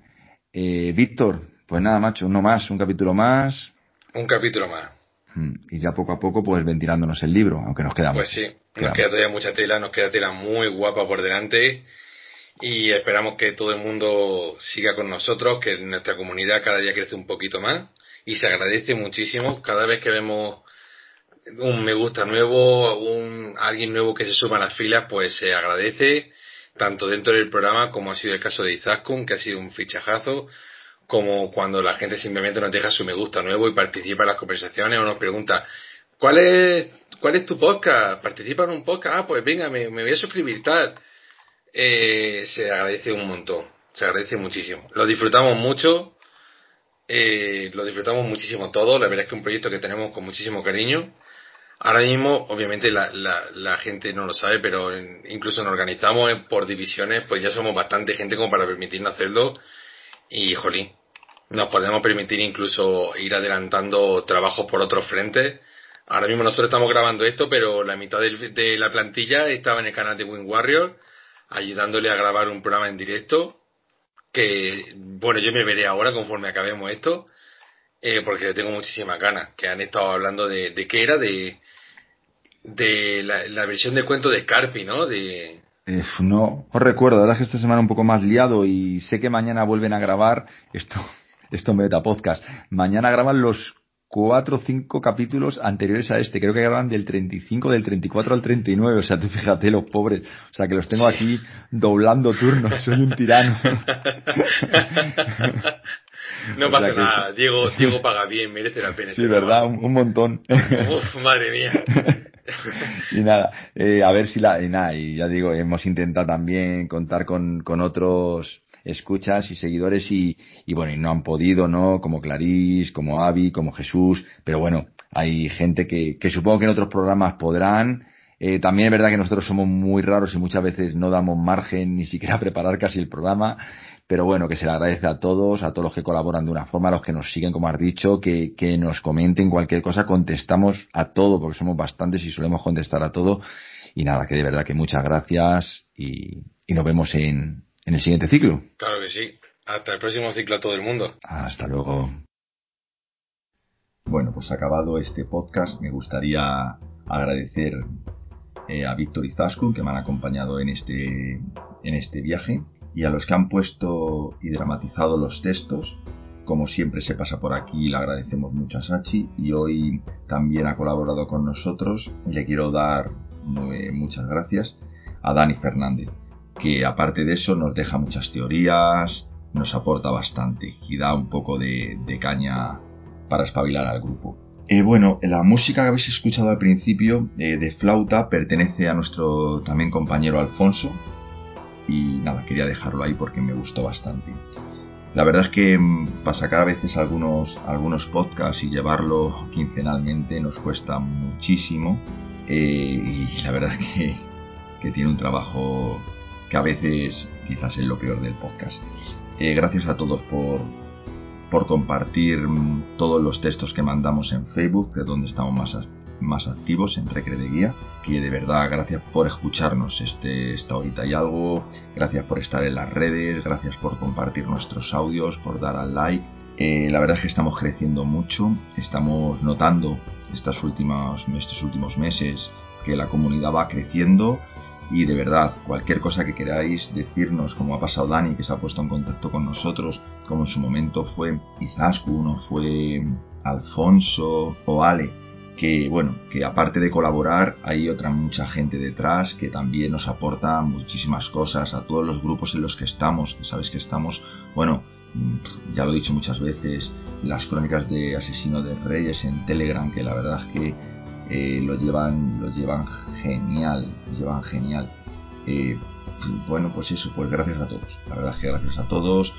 Y nada, que nada, que cualquier aportación que queréis hacer, cualquier texto que queráis eh, narrarnos y mandárnoslo, pues, pues aquí estamos dispuestos a, a, ponerlo todo, todo, porque al final esto lo hacemos nosotros, pero, pero es, sin vosotros no tiene ningún sentido. Así que nada, un abrazote muy fuerte y nos vemos en 15 días.